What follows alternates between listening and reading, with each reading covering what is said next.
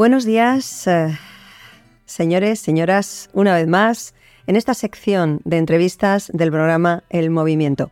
Y hoy tenemos a José Miguel Lorente, madrileño, diseñador gráfico, músico y compositor, además de gran amante de la mitología y el arte.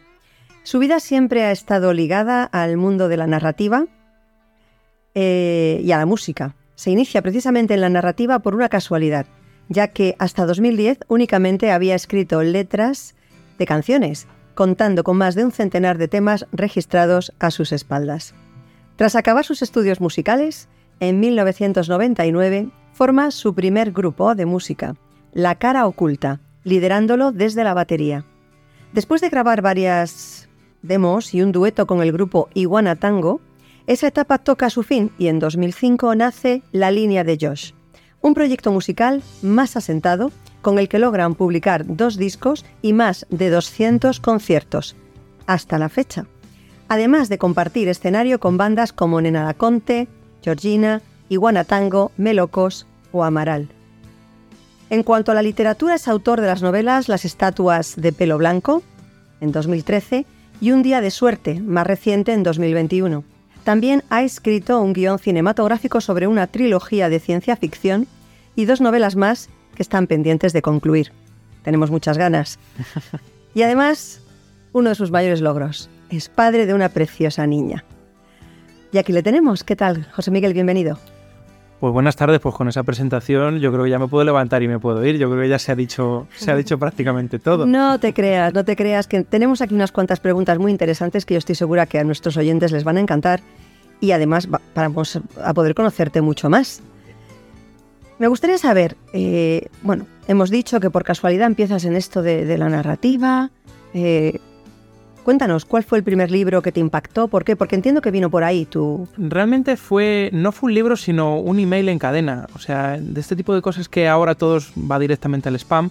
Pues hace 10 años, 12 eh, años, cuando yo empecé a escribir, no iban al spam, sino que te llegaba todo. Y uno de ellos me llamó la atención porque era una niña que tenía una rara enfermedad, que tenía como eh, los huesos que se le soldaban, era como, todo una enfermedad muy rara y me llamó mucho la atención porque me pareció como muy cinematográfico, muy narrativo. Entonces yo no había escrito nada hasta ese momento y empecé a buscar información sobre aquella enfermedad que se llamaba fibrodisplasia osificante progresiva. Yo empecé a buscar sobre esto y me llamó mucho la atención y, yo creo que me obsesioné tanto con el tema que una noche eh, tuve un sueño como muy premonitorio sobre como si fuera una película de acción, todo muy, muy bien hilado, además, tan bien hilado que prácticamente era el, libro escrito, porque cuando me levanté por la mañana me puse a tomar notas y cuando me quise dar cuenta estaba escribiendo el guion de las estatuas de pelo blanco. Madre mía, increíble. Estos sueños a veces que te dan la solución a muchos problemas y en este caso un libro, un libro ¿De cuántas páginas? Un libro pues tiene 448 si no me falla. Es un libro, es un libro gordito. He de decir que muy interesante. Yo lo he leído y es muy interesante, muy recomendable. Bueno, ¿y cómo, cómo cambió tu proceso de escritura mm, la publicación de tu primer libro? Porque entiendo que tendrías una forma de escribir y una vez publicando el primer libro, pues quizá cambió.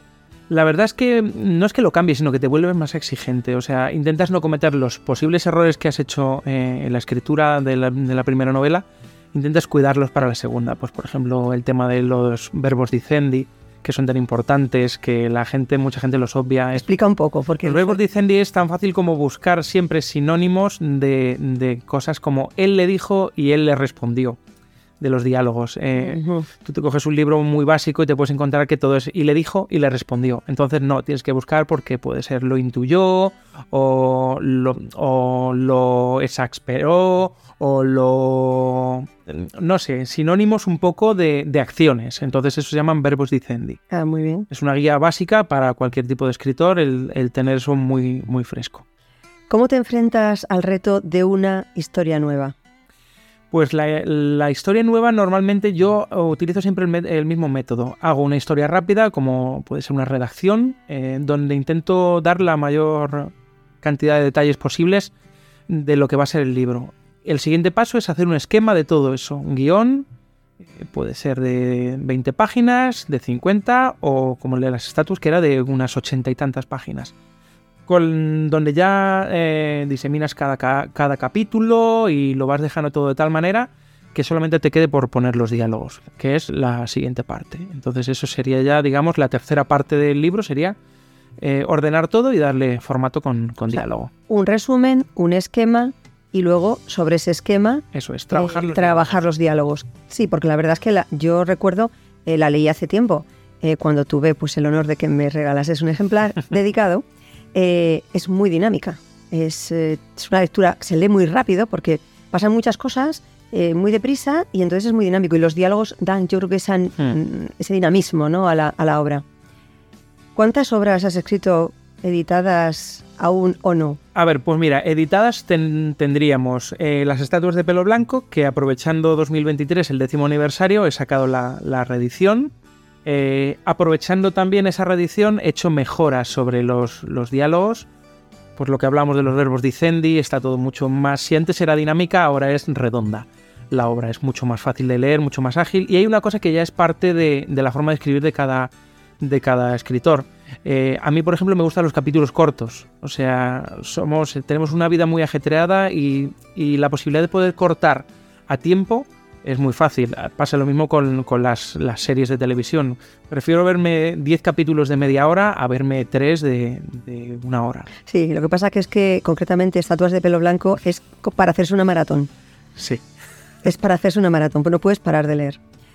Eh, ¿Cuánto dura tu proceso de documentación? Porque entiendo que te tienes que documentar, porque yo recuerdo, esto se desarrolla en una ciudad en Estados Unidos, y, yo recuerdo que haces mención a bares, restaurantes, todo. De hecho, todos, eh, todos los lectores me hacen la misma pregunta. Dice, oye, pero has estado en Chicago, ¿verdad? no he sí, pisado, Chicago, cierto. No he pisado Chicago en mi vida.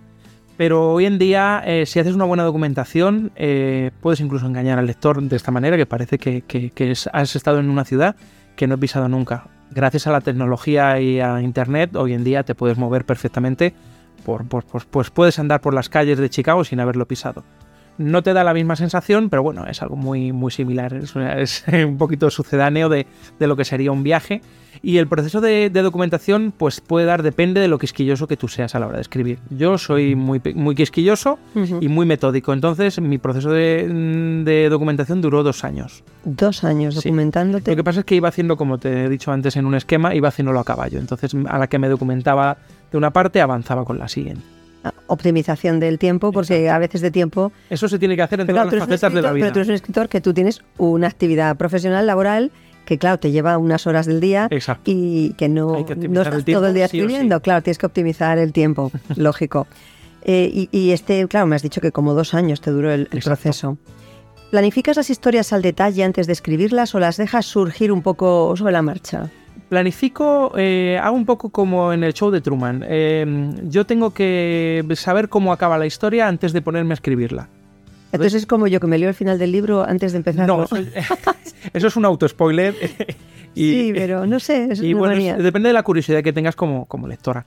Eh, yo lo que hago es eso, necesito saber cómo va a acabar. Yo soy el dios de mi propia historia, entonces yo creo eh, perfectamente todo lo que va a pasar. Lo único que improviso es, digamos, los detalles que van surgiendo a lo largo de la historia. O sea, si se encuentran con una situación digamos que no es trascendente para la historia, eso lo voy improvisando. Y al final lo voy también argumentando de tal manera que se convierta a lo mejor, me puede dar otra línea argumental que puede ser tan importante como la siguiente, o incluso borrar la, línea principal por esta segunda secundaria. O sea, que es algo que, es vivo, algo que... Exacto, la escritura está viva. Lo vas creando a medida que vas avanzando. Exacto y te va llevando la propia historia, te va llevando por otros caminos que a lo mejor ni te habías llegado a plantear. Claro, o te lo habías planteado, pero te parece mucho mejor. Ojalá fuera la vida tan fácil de decir, me gusta más, es más interesante el, camino alternativo, voy a cogérmele y olvidarme del principal, pero bueno, por desgracia no es tan fácil. Eh, ¿Con qué personaje literario o superhéroe te identificas? Porque yo creo que en esta historia concretamente eh, hay un superhéroe. Pero ¿tú con cuál te identificas en general? ¿Personaje literario o superhéroe? Mira, en general me identifico... Eh, una de mis novelas favoritas es, la biografía de Harold Krent. No es muy, no es muy conocido, pero él, él era un, chico que era ciego. Vamos, no era ciego de nacimiento, pero fue desarrollando ceguera y es un, es un chico que se hizo a sí mismo y tenían mucho, sus padres tenían mucho más eh, puestas las miras en su hermano pequeño, que era un bala perdida, que en él, que, tenía una, discapacidad que ah, en teoría le impedía hacer vida normal. Bueno, pues al final lo que te demuestra es que él hizo, era estaba mucho menos seguido por sus padres y tenía mucha más libertad que su hermano. Él incluso siendo ciego hace una vida totalmente normal. Entonces, eh, este, este tipo de personaje que se hace a sí mismo, a mí me encanta. Eh. De hecho, es el tipo de personaje que, que, a mí me gusta. El personaje que empieza como desapercibido, va en un segundo plano y cuando te quiere dar cuenta es el líder de la manada. Es el líder. Tenemos aquí en este libro, Estatuas de pelo blanco, un héroe Sí, hay un héroe, no vamos a desvelarlo. No, no lo desvelamos, pero hay un héroe. Muchos héroes, hay muchos héroes en, esta historia porque es otro de, los, de, las cosas que me destacan los lectores. Que todos los personajes son muy variopintos. Normalmente cuando haces varios personajes corres el riesgo de que se parezcan entre sí.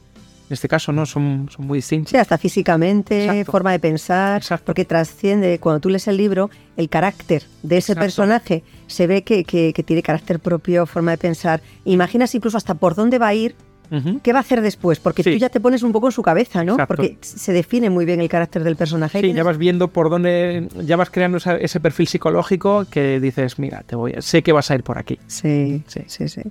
Bueno, ¿y qué es lo que más te ha costado escribir?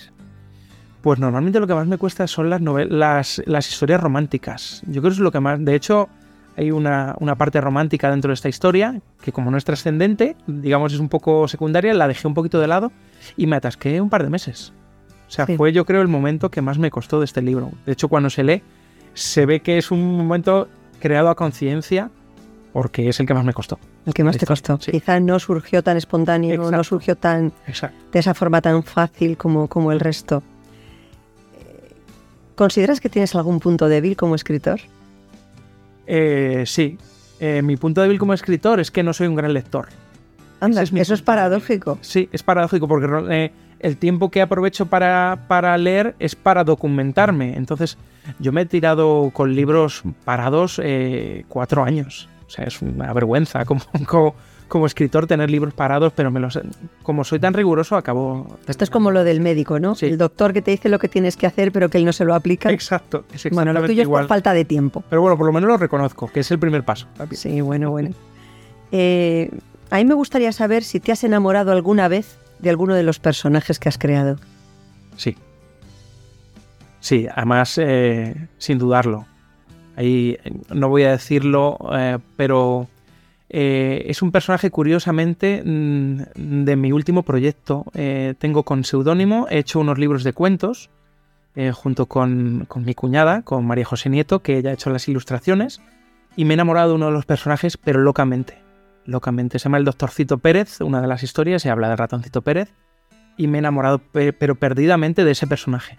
Me parece maravilloso, un tío altruista, un tío generoso, y me parece uno de los cuentos para empezar a meter a los niños en la vida adulta, desde siendo muy pequeñitos. ¿Es, una colección? Es un, una, mm, una, lo diré, una selección de 10 cuentos eh, basados en, los cuentos populares eh, clásicos. De toda la vida. Pero como si estuvieran escritos en el siglo XXI, con los problemas del siglo XXI como pueden ser los problemas inmobiliarios, los problemas políticos. Aquí es muy interesante.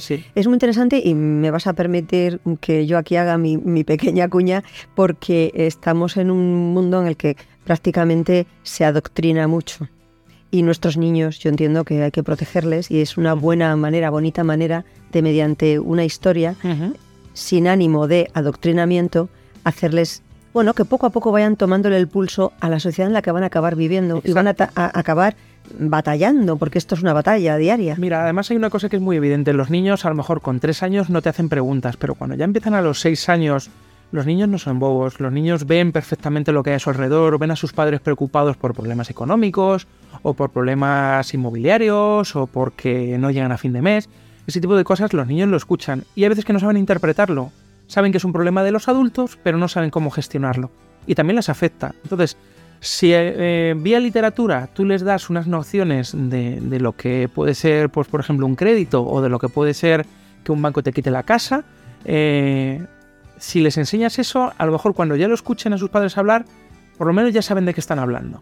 Y saben por qué están preocupados sus padres. Me parece de lo más interesante. Además tengo los mejores tester, que son mis dos sobrinas, eh, que son Paula y Alicia, que ya pasáis los textos para que lean. Efectivamente, ellas han sido las dos primeras lectoras. Y si había algo que no entendían, automáticamente lo cambiábamos de ahí. Eso está muy bien. Hay algunos autores que, todos a lo mejor conocemos, que han utilizado muchas veces a sus hijos eh, para que sean lectores de las obras. Eh, por ejemplo, Pérez Reverte Ujú. a una de sus hijas. Exacto. La ponía a leer y bueno, creo que se fiaba bastante de las opiniones que le daba su hija con respecto a alguna situación o algún personaje. Porque son puntos de vista, bueno, que, que son Y interesantes. aparte que hay sinceridad, o sea, Claro. si tus hijos no son sinceros contigo o tu pareja no es sincera contigo, tienes un problema. Claro que no, desde luego. Es lo- si yo prefiero cuando yo escribo algo, pues digo, Silvia, léetelo a ver qué te parece. Esto yo creo que no se entiende fácil. A ver, pues ¿cómo lo pondré? Vale, sí, tienes razón. Si tú a mí me argumentas y llevas razón, jolín, prefiero eso a que me diga, bueno, pues no está mal. Eso ya lo sé yo. No, o a decirte que está Claro. maravilloso Claro, pues, pues no simplemente está mal, por pues está muy bien. Claro. No, eso no me sirve. Claro, no, no. Hay que, hay que ser en esto crítico porque luego esto va a llegar a, a lectores críticos Exacto. que van a querer encontrar lo mejor de esa obra que acaban de adquirir y bueno, pues eh, hay que darles también por lo mejor de uno mismo. Eso es. Muy bien. Eh, eh, ¿Existe un horario propicio para que te pongas a escribir? O sea, cualquier día, cualquier momento del día es bueno, escribes mejor por la noche, por las mañanas. a Depende de mediodía? cuando me hagas la pregunta. Si me la haces hace 10 años, hace 10 años era nocturno total. O sea, cuando todo el mundo se iba a dormir, yo aprovechaba y me podían dar las 5 de la mañana escribiendo perfectamente. Ahora no. Ahora madrugo.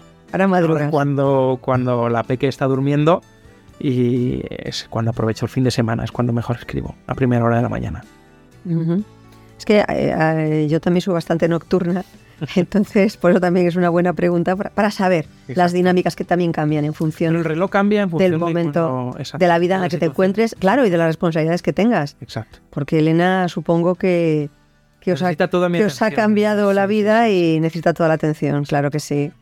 Bueno, ¿y cómo crees que está el panorama editorial para tantos autores como hay ahora que- o que quieren publicar? Porque yo pienso que hay, hay chavales, hay gente joven, hay gente no tan joven que se está planteando a lo mejor escribir eh, un libro. ¿Y cómo ves tú el panorama editorial hoy en día? El panorama, el panorama actual es negro. O sea, porque hay un sistema montado que tienes dos opciones. O, o tienes muchos seguidores y eso automáticamente te allana el camino para que una gran editorial pueda confiar en ti. O directamente tienes que recurrir a la autoproducción, a la autopublicación, que eso es algo que ya, pues ya lo tienes ahí. No necesitas, hay millones de, editoriales que te ponen la plataforma, tú pones el dinero y ellos ponen toda la, imprenta para, para ti. Yo creo que al final eso no es eso el único que estás confiando en, uno mismo es- eres tú. Entonces no hay esa posibilidad real de que alguien te diga eres muy bueno voy a poner toda la infraestructura para llegar a millones de, de personas hoy en día con, con las grandes plataformas como Amazon eh, tienes la posibilidad de, de autopublicar tú mismo vale pero eso lo puede hacer cualquiera o sea no tiene ningún filtro o sea cualquiera puede coger una una novela que sea antisemita, publicarlo y que nadie filtre eso ni nadie tenga ningún tipo de criterio y eso está perfectamente al alcance de cualquiera. Muy peligroso también la autopublicación. No hay nadie que esté detrás para decir, oye, mira, esto es bueno, esto es malo, esto puede venderse, esto no se puede vender, esto puede llegar a millones de personas. Nada, se han quitado en medio esa labor que corresponde solo y exclusivamente al autor. ¿Y qué tal con tus editores?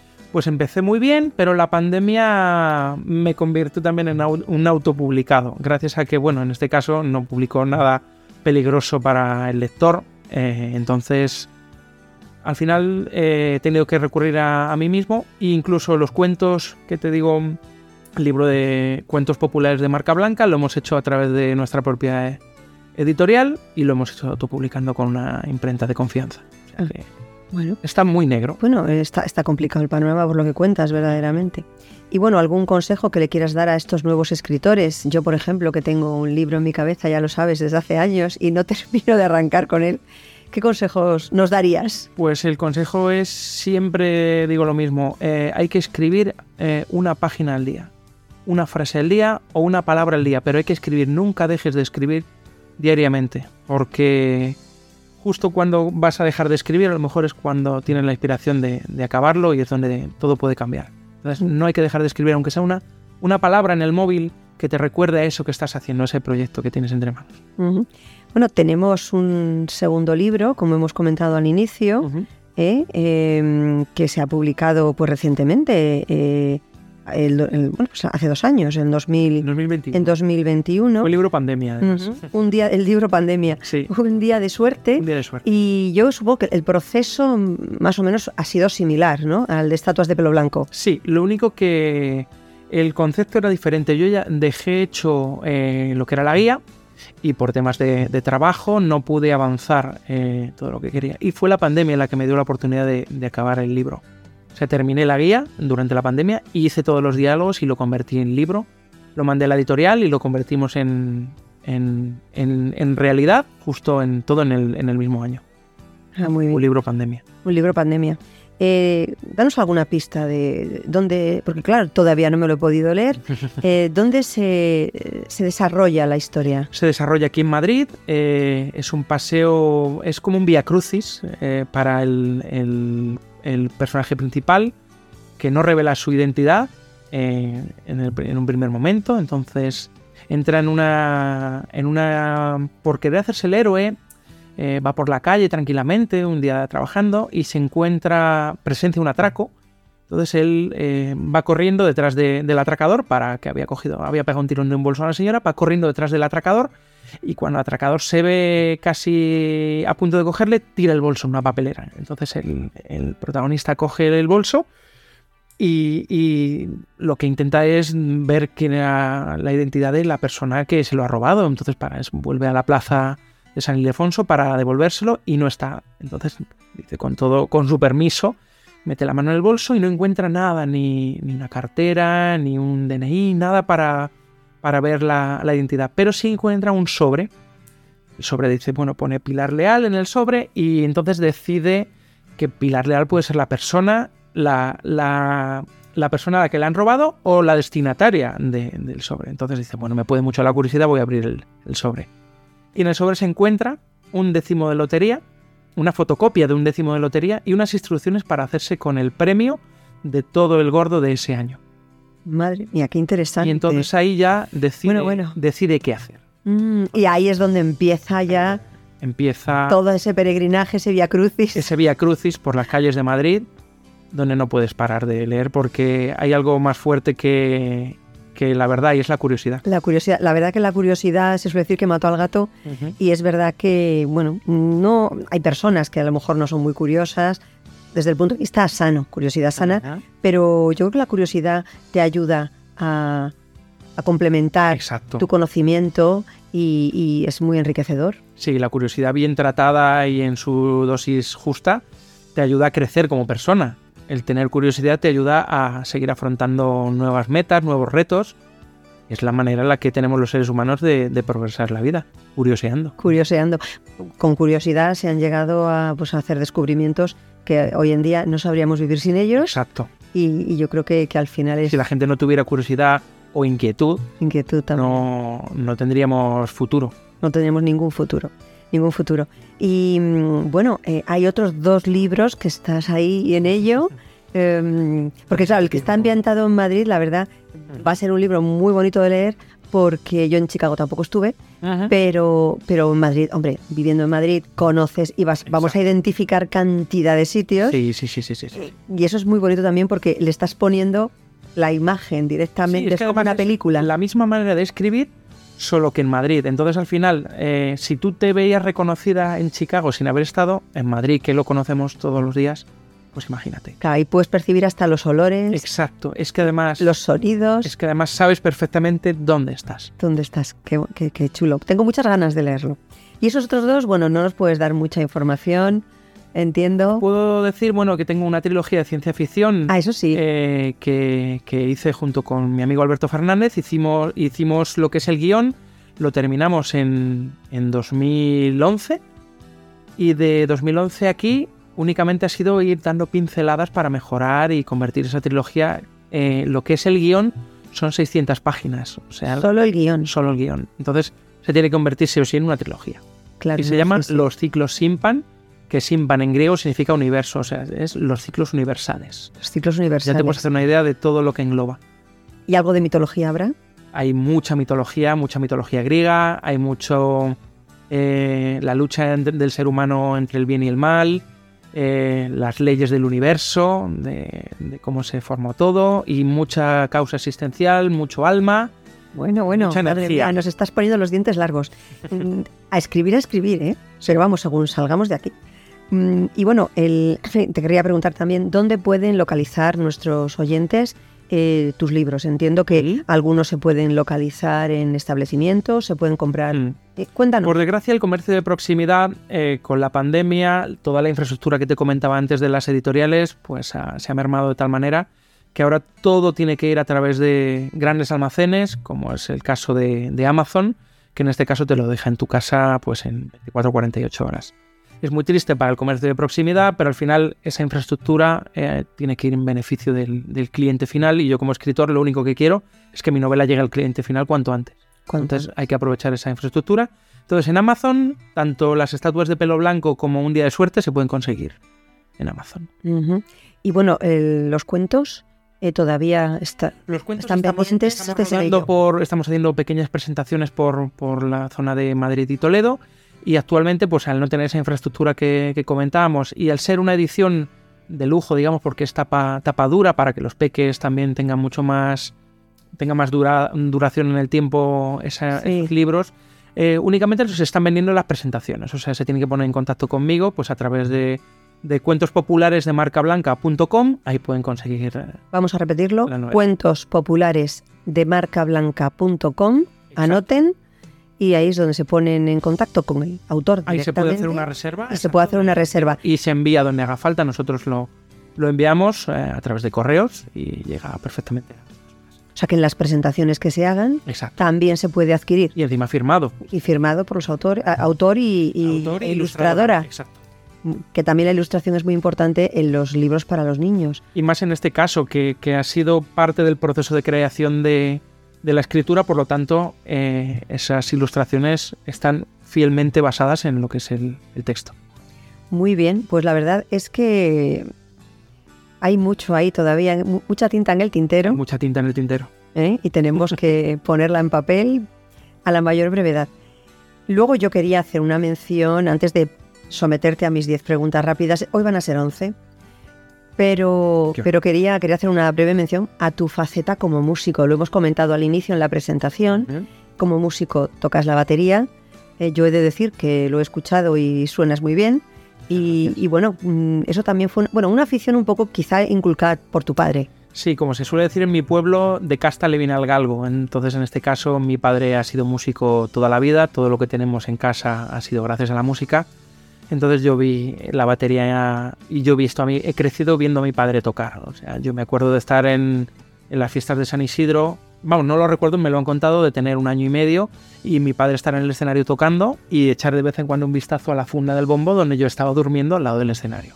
Y mi madre con mi hermana entre el público. O sea que si de ahí no salgo músico, pues Sí, casi que lo tenías, Exacto. lo tienes en los genes. Exacto. Entonces, eh, eso me llevó pues a, a hacer mis estudios de solfeo, un poco de percusión y me aburrí de estudiar. Yo lo que quería era tocar la, la batería. Entonces me puse muy pronto, formé mi primera banda en el año 99, como bien has dicho en la, en la entradilla.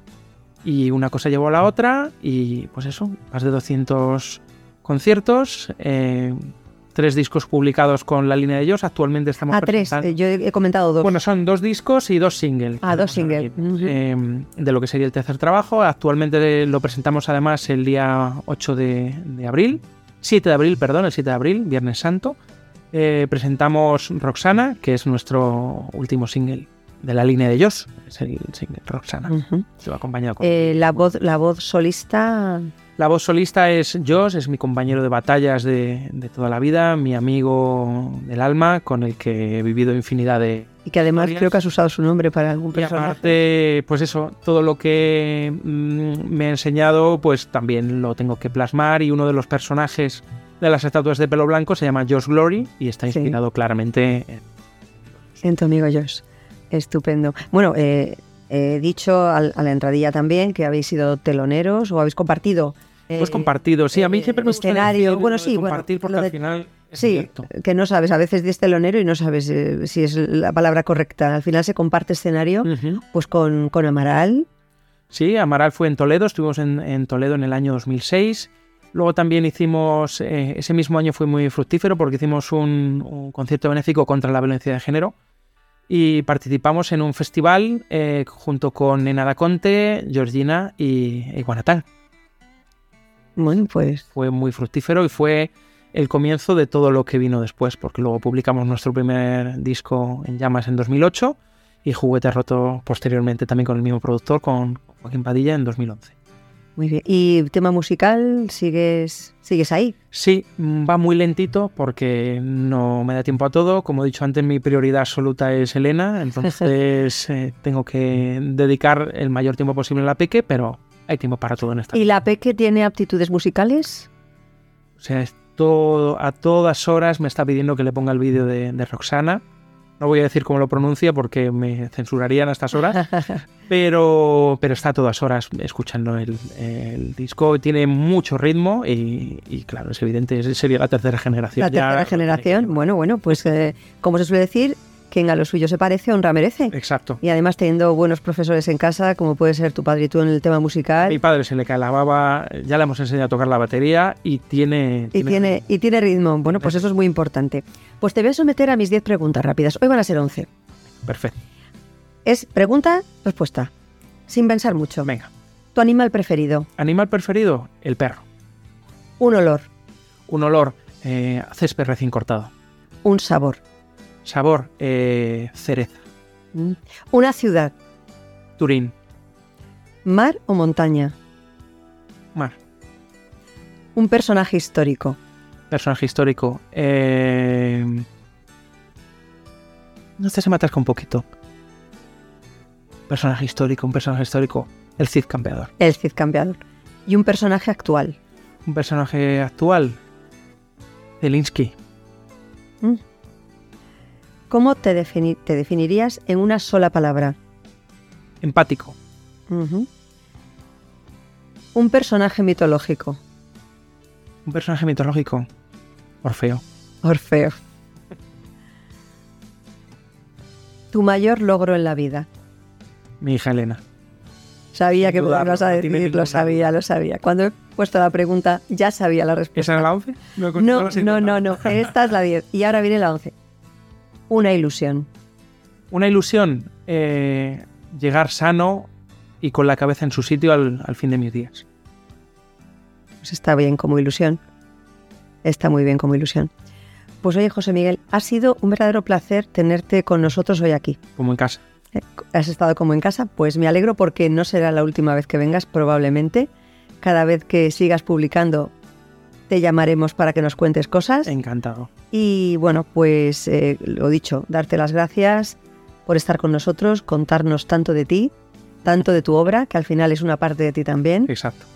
Y bueno, pues eh, vamos a repetir la página web donde pueden contactar con el escritor Mm. para eh, los cuentos. Vale, los cuentos serían cuentos populares de marcablanca.com y luego pues en Facebook eh, José Milorente autor y ahí aparece todo. Y ahí aparece toda la información. Y luego ya saben, eh, señoras y señores, que pueden adquirir eh, tanto un día de suerte Un día de suerte. como estatuas de pelo blanco en Amazon y bueno, alguna otra plataforma quizá. Es la más fácil. Es la más fácil. Es la más fácil de encontrar, porque además es la más directa. Es No es que me lleve comisión de Amazon.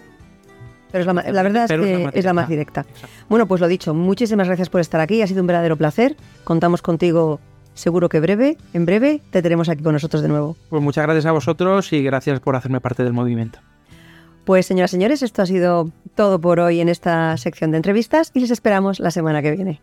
Y recuerden, asóciense, pero no creen chiringuitos.